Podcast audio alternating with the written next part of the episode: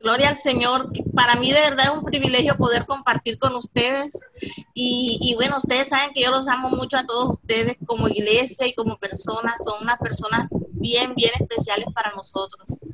Y bueno, eh, en esta tarde vamos a estar eh, charlando, más que todo es una enseñanza en la que quiero que todos participemos. Eh, de pronto es un poco diferente, pero quiero que participemos. Por lo pronto voy a pedirle a la Biblia más rápida del oeste, ¿cuál de ustedes será la Biblia más rápida del oeste?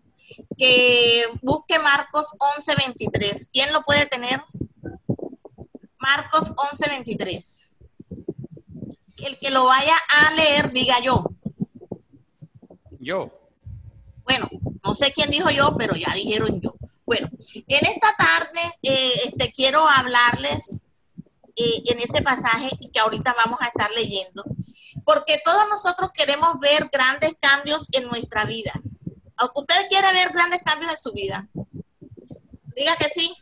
Ok, la idea es esa. Todos nosotros queremos ver grandes cambios en nuestra vida y nuestro papá Dios, nuestro Padre Celestial, nos ha modelado cómo poder hacer y cómo poder ver esos grandes cambios que nosotros eh, queremos ver en nuestras vidas. Y no para que los veamos de vez en cuando, sino para que los veamos en nuestra vida cotidiana. Y Él nos ha modelado a, a hacer eso.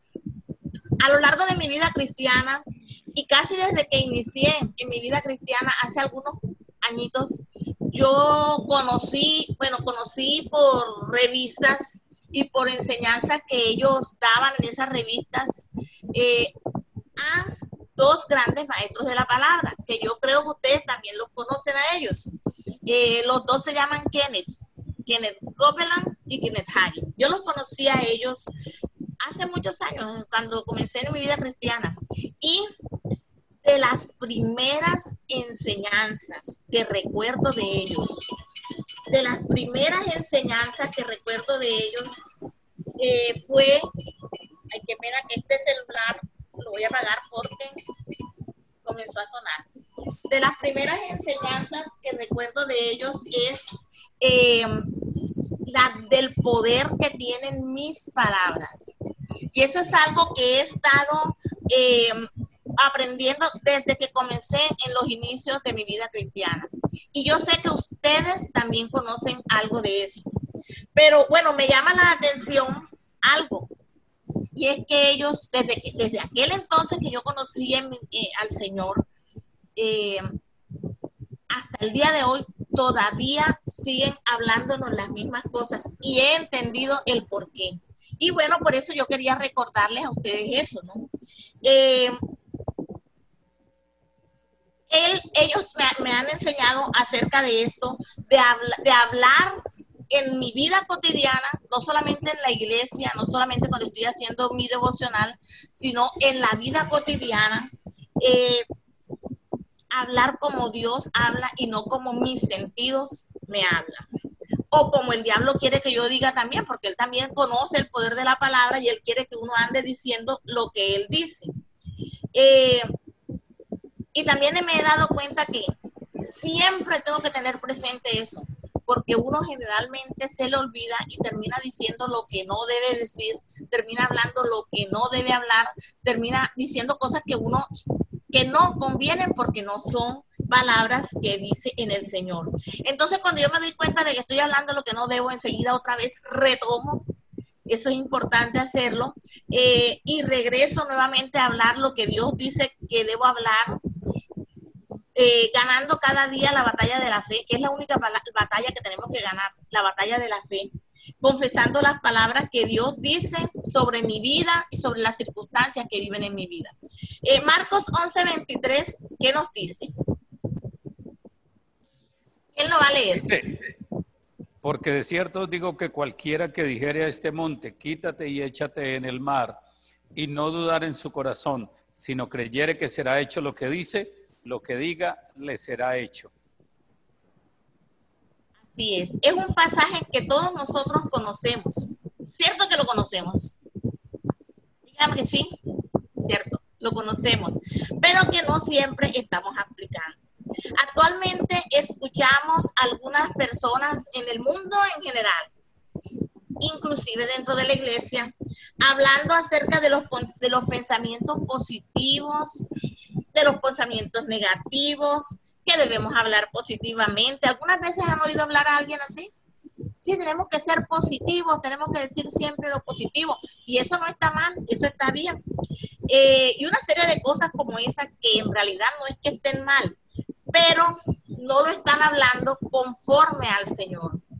Hay una cosa que en el mundo se conoce como eh, la programación neurolingüística. La programación neurolingüística, muchos cursos los hacen, es que les enseñan a la gente a hablar positivamente. Y humanamente hablando, eso es posible. Humanamente hablando, eh, hay todas las posibilidades de que si la persona habla positivamente, por supuesto que va a tener cosas positivas y humanamente eso está bien. ¿Por qué? Porque ellos están descubriendo el agua tibia. ¿Por qué la están descubriendo? Porque eso es algo que ya Dios había dicho en su palabra, es tan viejo como la palabra de Dios, entre comillas viejo, antiguo, Dios lo dijo desde el Génesis, lo está diciendo, y nos está haciendo a nosotros enseñando acerca de, programación neurolingüística, pero nosotros no nos está hablando Dios de, de programación neurolingüística como lo hace el mundo, que les va a dar resultados porque ese es un principio divino. Nosotros tenemos que hablar la programación neurolingüística con base en la palabra del Señor. No es que si yo digo, no me voy a enfermar, no me voy a enfermar, no, me voy a enfermar, no. Nosotros nos, toca hablar conforme a lo que Dios dice respecto de cualquier cosa de nuestra vida cotidiana. Dios es un Dios creativo, si ustedes se han podido dar cuenta. Dios es creativo, eh, esa misma creatividad también nos la ha dado a nosotros eh, no, se las dio a ustedes y también me la dio a mí. ¿Por qué? Porque Él es un Dios creativo. Y eh, podemos ponernos de pronto a pensar un poquito ahora. ¿Cómo hizo todas las cosas Dios? Y podemos, y podemos responder. Todas las cosas Dios los, la hizo con la palabra y nos ha animado a nosotros a través de la Biblia a que hagamos lo mismo, a que nosotros a través de la palabra de Dios podamos también crear, podamos también tener todas las cosas que Él quiere que nosotros tengamos. Su palabra realmente es la que nos llena de fe. Usted puede eh, leer lo que usted quiera, pero la palabra de Dios es lo que nos llena de fe no nos llenan de fe las palabras del diablo, por muy bonitas, entre comillas, que parezcan, nos llenan es de temor. Quiero pedirle a algunos de ustedes que me busque Proverbios 18 del 20 al 21. ¿Qué dice Proverbios 18 del 20 al 21? Es un pasaje que tal vez todos conocemos, pero que es importante que lo tengamos en cuenta todos los días en nuestra vida cotidiana. ¿Qué dice?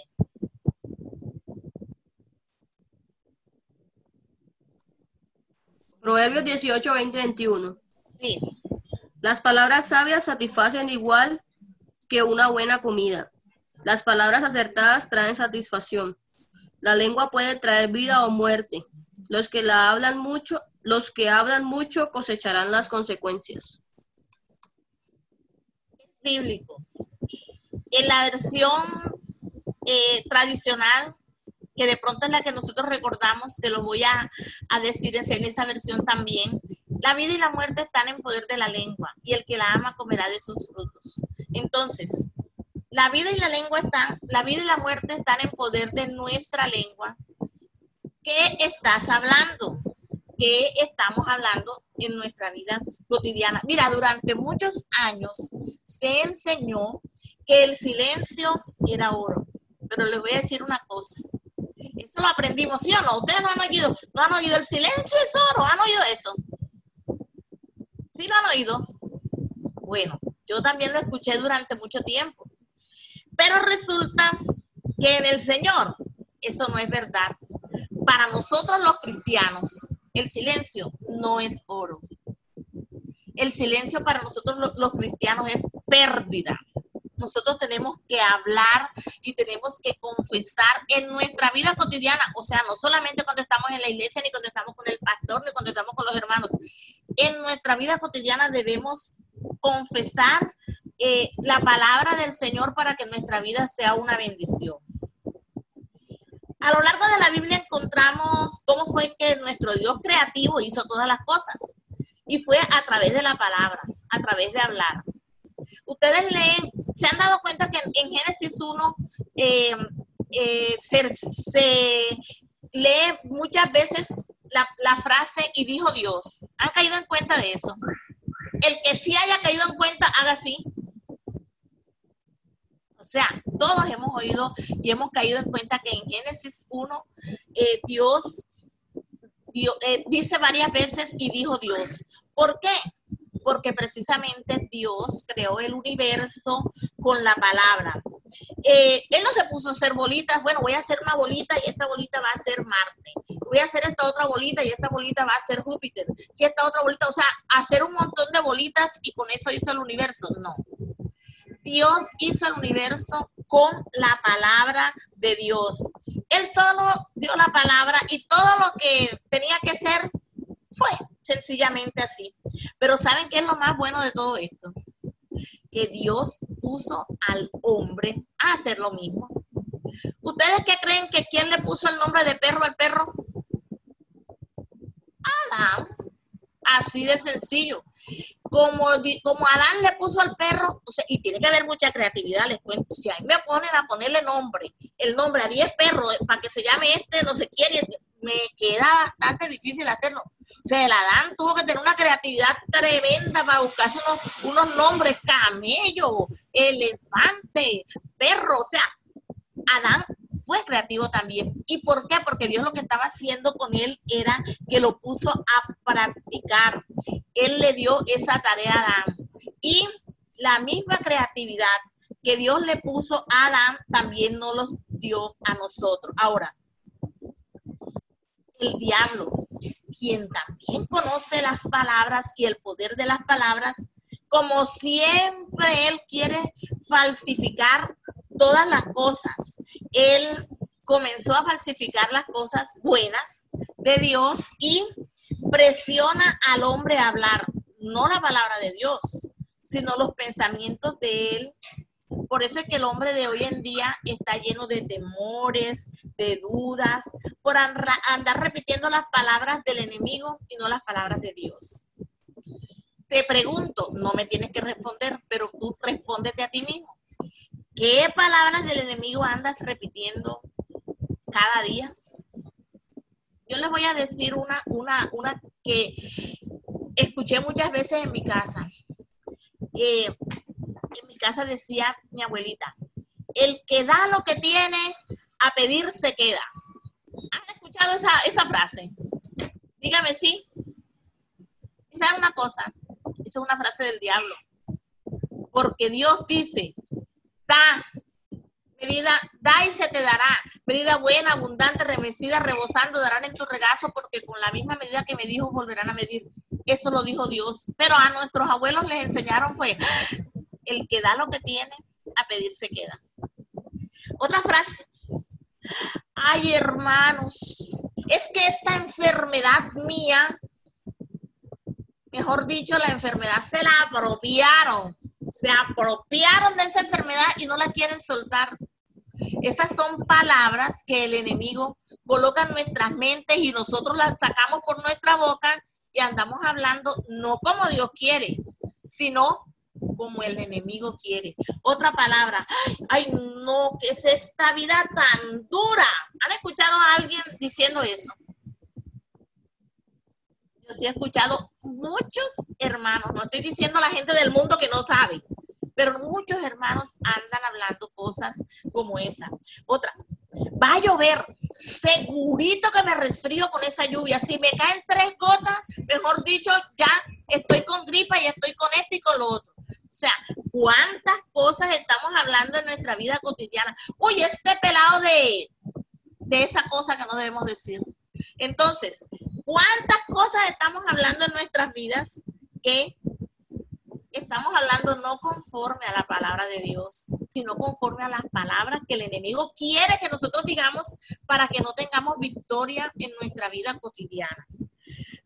Dios le, ha dicho al hombre en el, en el pasaje que leímos ahorita, Dios dice, le ha dicho al hombre que puede tener lo que diga, entonces, si Dios nos ha dicho que nosotros no, nosotros podemos tener lo que nosotros digamos si andamos hablando con fe la palabra, ¿por qué tenemos que andar diciendo lo malo que tenemos o lo que nos puede llegar de malo? No estoy diciendo que no le van a llegar cosas malas. Lo más, lo más probable es que sí nos van a llegar cosas malas porque Jesús también lo dijo.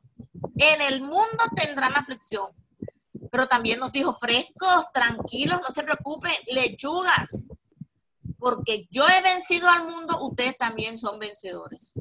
Eso también lo dijo el Señor. Entonces, eh, pasos que nosotros podemos hacer para cambiar nuestro entorno de acuerdo a la palabra de Dios. ¿Alguno de ustedes necesita cambiar su entorno? Yo sí.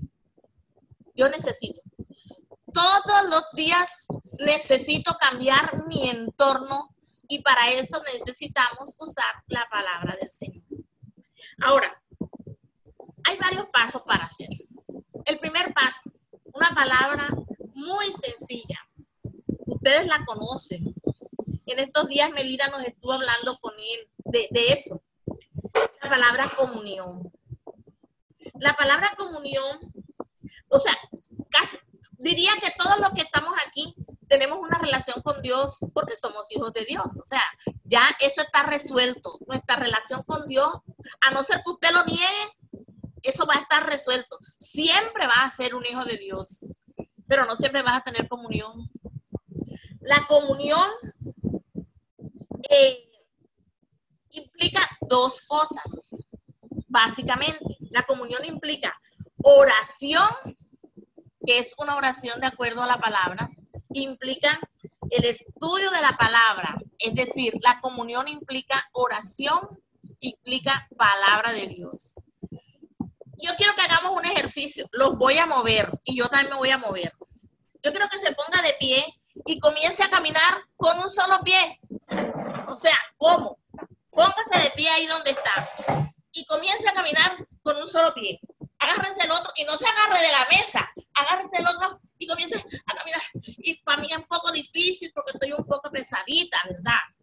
Ahora comience a caminar con los dos pies. Comience a caminar con los dos pies. Cierto que es más fácil, ¿verdad? Cierto que es mejor caminar con los dos pies porque con un solo pie es muy difícil caminar. Con un solo pie, vamos a avanzar. Sí, vamos a avanzar sí vamos a avanzar, pero dificultosamente. Vamos a avanzar poquito, un poquito. Vamos a avanzar paciente, pero poquito. Y las que son un poco pesaditas como yo, nos va a dificultar. Ya yo no puedo jugar a la peregrina. Bueno, no sé cómo le llaman allá porque yo sé que allá tienen otro nombre para ese juego. La peregrina. Yo antes era el as de jugar a la peregrina. Pero ya no puedo jugar a eso porque el cuerpo no me lo permite. Pero eh, nosotros para caminar necesitamos las dos piernas. Si lo hacemos con una sola pierna, lo podemos hacer. Yo puedo brincar de aquí hasta esa pared, pero no iré muy lejos. Bueno, la comunión es igual. A veces nosotros como cristianos no hacemos sino orar y orar y para rematar orar mal, porque no orar de acuerdo a la palabra. A veces oramos, Señor, te pido en el nombre de Jesús, Señor, que a mi vecina le caiga un rayo, Señor, porque no me la soporto, Señor. Yo creo que de pronto nosotros no hemos llegado hasta ese extremo, pero sí podemos estar orando mal, no de acuerdo a lo que la palabra nos enseña. Señor, que se mude ese vecino que molesta tanto y es escandaloso. Y de pronto comenzamos a orar en lenguas y en lenguas está diciendo el Espíritu Santo está diciéndole al padre, padre, que ese tipo se convierta, por ejemplo. Entonces, necesitamos orar de acuerdo a la palabra eh, del Señor. Pero también necesitamos leer la palabra del Señor. ¿Cómo vas a orar de acuerdo a la palabra de Dios? Si no la lees, no sabes ni qué dice. ¿Cómo vas a orar? ¿qué te va a salir? Te va a salir los buenos deseos o malos deseos que hay en tu corazón, pero no va a salir lo que sea la voluntad del Señor. Entonces, eh, necesitamos comunión con Dios, o sea, mantener la, eh, la comunión con Dios con la oración, pero también con una lectura sistemática de la palabra. Dios quiere que lo hagamos. Y hay cinco vías de alimentación por las cuales tú te puedes alimentar. Tú te puedes oír la palabra, puedes leer la palabra, puedes estudiar la palabra, puedes memorizar la palabra y puedes meditar la palabra. Tienes cinco vías de alimentación y cuando te veas la mano, recuerda, uy Señor, ¿por cuál vía estás porque la idea es que te alimentes por las cinco vías. Cuando estés leyendo, cuando vayas a la palabra, léela en voz alta y ahí estás leyendo, estás hablando, te estás escuchando, estás meditando y comienzas a hablar la palabra del Señor como algo normal en tu vida. Son cinco vías en las que puedes alimentarte y eh, vas a tener los recursos que necesitas para aprender a hablar como Dios dice. Ahora, hablar de acuerdo a la palabra sería el punto dos después de la comunión. Y eh, eso es muy importante. Cuando venga la adversidad, si ya tú te has alimentado con la palabra, si has tenido comunión con Dios en oración, cuando venga la adversidad, eh, en algún momento vas a sacar de ese depósito que tienes aquí en tu interior, vas a sacar pues aquellas cosas que has aprendido de la palabra y vas a orar de acuerdo a la palabra para que esa adversidad se quite en el nombre de Jesús. Pero tienes que tener depósito de la palabra en tu interior. No es tener una negación. Cuando llega una enfermedad no es decir, no, yo no tengo, yo no tengo enfermedad, yo no tengo enfermedad. Eso es negación. Pero tú sí puedes decir, mi Dios eh, ciertamente llevó él mis enfermedades, sufrió mis dolencias. Eso es ya hablar conforme a la palabra del Señor. Pero ¿cómo vamos a hablar? si no estamos leyendo la palabra, estudiándola, meditándola, memorizándola, eh, ¿cómo, vamos a hablar si no estamos teniendo esa comunión con Dios? Entonces, por eso es, importancia, es importante que lo, que lo hagamos como un modo de vida eh, y, y podamos entonces a través de la comunión avanzar. Acuérdate, solamente oración no, solamente Biblia no, pero necesitamos la oración y la palabra para avanzar. Luego, fortalecerte en fe.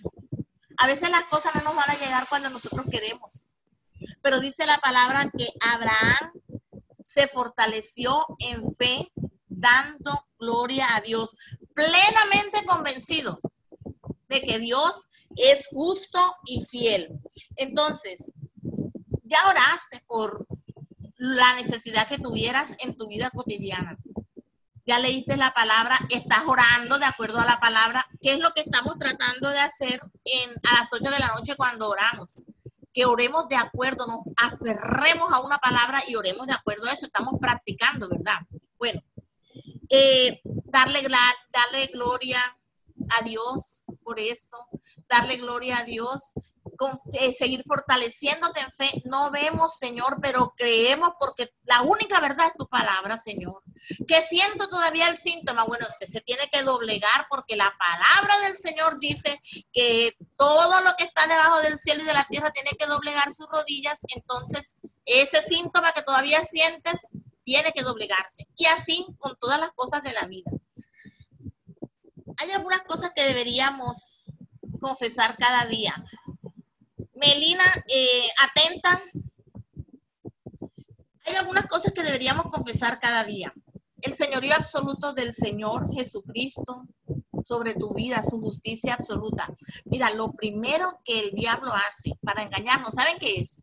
Quitarnos la seguridad de salvación hacernos creer que el Señor no nos escuchó, que recibimos a Cristo hace tantos años que ya ni Dios se acordará que Él está en mi corazón, que Dios no está dentro de mí. O sea, es lo primero que el diablo, porque el diablo es especialista en, en, cómo es en, decirnos las mentiras y a, a, ver, nosotros si no las creemos. Eh, cosas que debes confesar cada día que Él es tu pastor, que Él lleva tus cargas, que Él suple toda necesidad. Y para todas las cosas que te estoy diciendo hay versículos bíblicos. Pero ¿cómo vas a saberlos? leyendo la palabra del Señor. Debes confesar cada día que eres sana. Debes confesar cada día que has sido hecho por Dios sabiduría, justificación, que tienes autoridad sobre el enemigo. Todas esas cosas es importante que todos los días las estés confesando con tu boca. En la Biblia nos, se nos llama a nosotros eh, eh, eh, eh, nos, nos llaman que somos los de la confesión, por aquello de que nosotros confesamos y confesamos la palabra del Señor. Ahora, ojo, no puedes tener dos confesiones. O confiesa la palabra del Señor o confiesas la palabra del enemigo. ¿Quién decide eso? Dios no. Eso lo decides tú. Y en esta noche yo quiero que, que cerremos nuestros ojitos y le pidamos al Señor que nos ayude a hablar bien. Melina, que nos ayude a hablar como Él quiere que nosotros hablemos. Dios desea que nosotros en nuestra vida cotidiana estar, Señor, seguro en ti, Señor. Te adoramos y te damos gracias. Yo les voy a decir una cosa, yo sé bien ¿quién soy yo? ¿Y tú? Dios les bendiga.